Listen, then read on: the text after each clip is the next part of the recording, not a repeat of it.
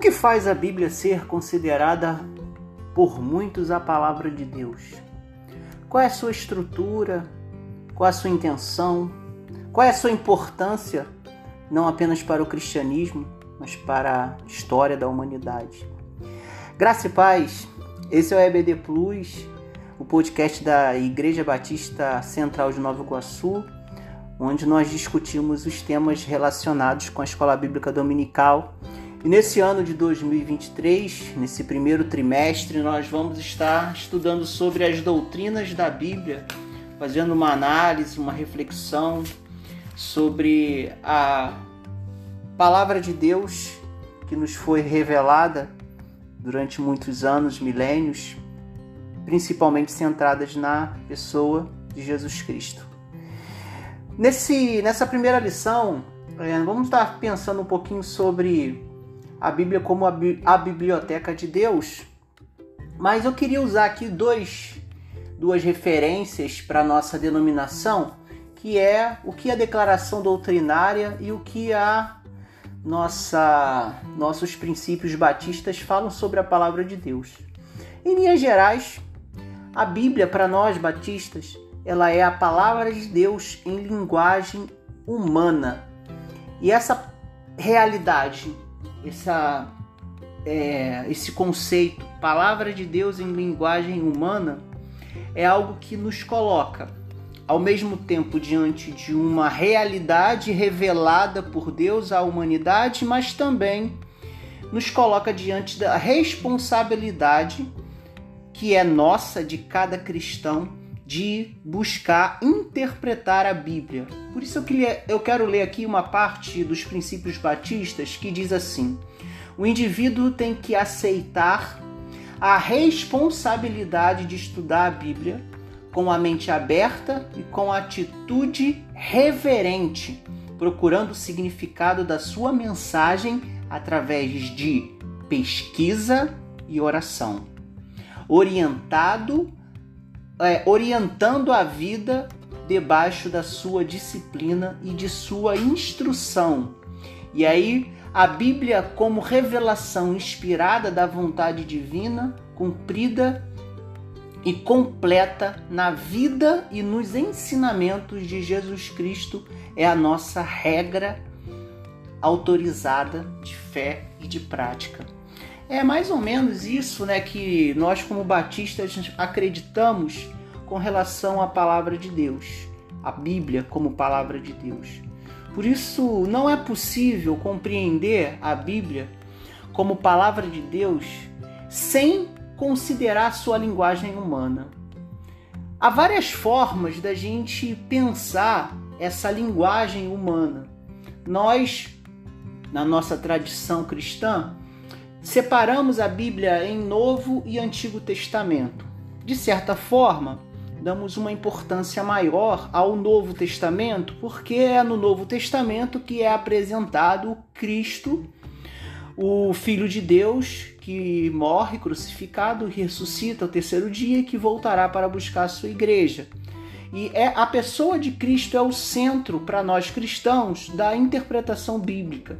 Então a Bíblia para o cristão ela está centralizada na pessoa de Jesus Cristo e deve ser interpretada a partir da pessoa de Jesus Cristo. Por isso a gente faz essa separação entre o Antigo Testamento ou a Antiga Aliança e o Novo Testamento, a Nova Aliança em Cristo Jesus. Só que se a gente parar para pensar e analisar uma, outros tipos de classificações para a gente entender melhor a Bíblia, os judeus, eles separam o que para nós é o Antigo Testamento, eles separam num conjunto literário que é chamado Tanakh. A Tanakh é a junção da letra T, N e K. A letra T é a Torá, a letra N, Neviim e a letra K, Ketuvim. A Torá, a lei de Deus, o Pentateuco para nós, a, o Nebim seriam os profetas e o Ketubim os livros escritos.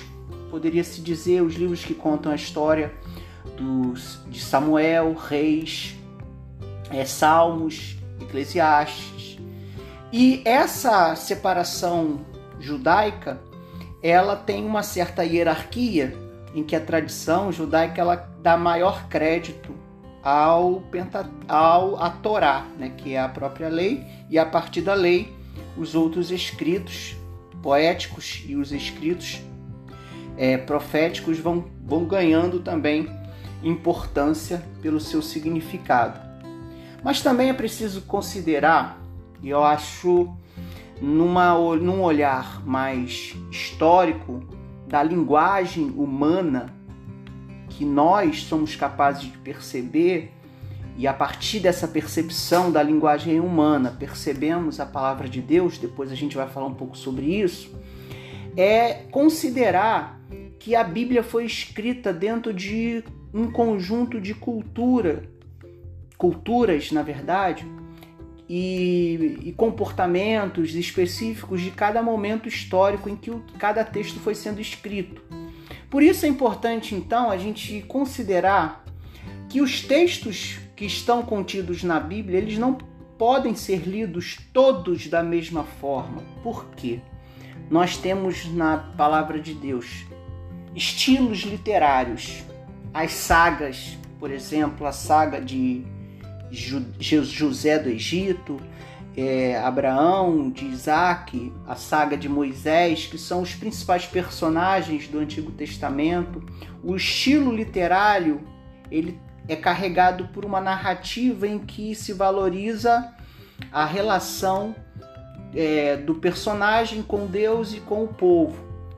Os mitos, geralmente esses, é, esses tipos de textos, não é que sejam mentiras, mas é uma forma literária que já era usada por vários povos e que os autores do texto sagrado acabam usando esse tipo de linguagem para falar de determinadas é, de determinados ensinamentos ou, ou, ou é, formas de transmitir algum tipo de conhecimento ou informação. As profecias, os oráculos, os anais dos reis, códigos legais, as poesias, é, os textos sapienciais, como filosóficos, não em termos estrito do que é filosofia, mas textos como Provérbios, Eclesiastes, alguns salmos, os testemunhos do, da vida de Cristo, que são os evangelhos, as cartas, as epístolas de Paulo. Nós temos aí em específico um texto, um livro do Novo Testamento que meio que fica fora de qualquer uma dessas classificações, que é o livro de Hebreus, que é muito próximo da de um estilo literário de uma defesa de uma tese, Jesus Cristo como sendo um, o sacerdote segundo a ordem de Melquisedeque, e o texto de Apocalipse que é a revelação e que também acaba refletindo e dando nome a outros tipos de narrativa, como Mateus capítulo 24, alguns textos de Daniel e Ezequiel que são classificados como textos apocalípticos. Então, é, nós temos algumas formas de classificar a Bíblia nessa estrutura que eu citei, mas é muito mais importante a gente perceber qual é o tipo do texto que nós estamos lendo ali, em que tipo de estilo literário ele se enquadra.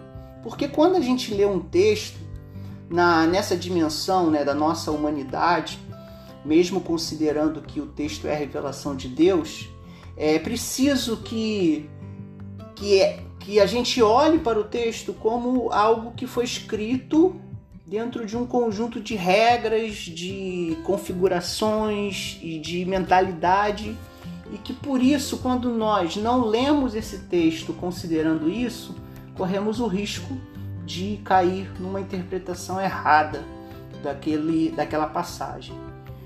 Por exemplo, a gente não pode ler uma profecia ou um oráculo da mesma forma que a gente lê um, um provérbio, um salmo, texto de sabedoria, porque o texto de sabedoria ele é direto, mas a profecia, o oráculo, ele envolve um contexto.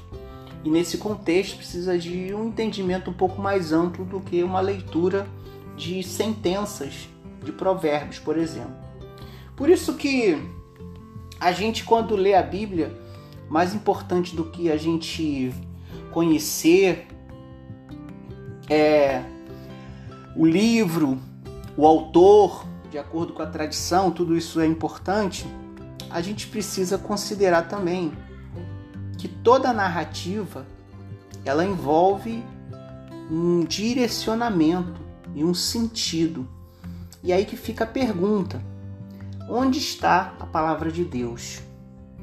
Na literalidade das narrativas, nos fatos narrados ou no sentido dos ensinamentos, nos princípios, valores que estão contidos na narrativa.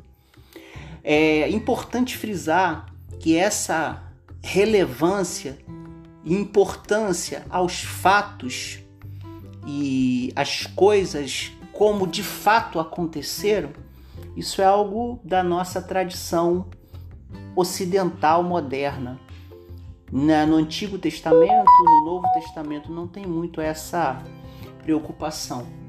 E para finalizar, é importante a gente pensar também que no Novo Testamento, a igreja de Cristo, ela vai sendo construída sobre a base da tradição judaica e da influência grega, principalmente, e vai sendo constituído ali uma forma de autoridade que hoje a gente classifica como sendo a autoridade apostólica, que é resumidamente é, quem tem o direito e a legitimidade de dizer o que é e o que não é ensinamento válido para a fé cristã eram os apóstolos que viveram com Jesus. E quando esses apóstolos morrem, essa segunda geração carrega essa tradição apostólica. Só que chega um momento em que essa tradição apostólica ela não se sustenta. Então, os textos que eram usados mesmo durante a tradição apostólica e até um pouquinho antes, esses textos que já circulavam nas igrejas, eles começam a ser aceitos e considerados como palavra de Deus. Então a canonização do Novo Testamento, principalmente, ela não é um, não foi um ato é, de um concílio ou de uma votação. Hoje, autores tendem a considerar que o Novo Testamento ele foi sendo é, canonizado pelo consenso generalizado e não por uma proclamação oficial. Em outras palavras, os concílios eles apenas é, legitimaram uma é, algo que já era reconhecido pelas principais comunidades cristãs. Por que, que é importante a gente conhecer isso? Porque senão a gente fica preso a uma interpretação é, muito centrada numa suposta experiência espiritual. O que, que eu estou dizendo? A gente corre o risco de apenas interpretar a Bíblia de acordo com a nossa sensação e, e confundir essa sensação com o mover do espírito é algo perigoso.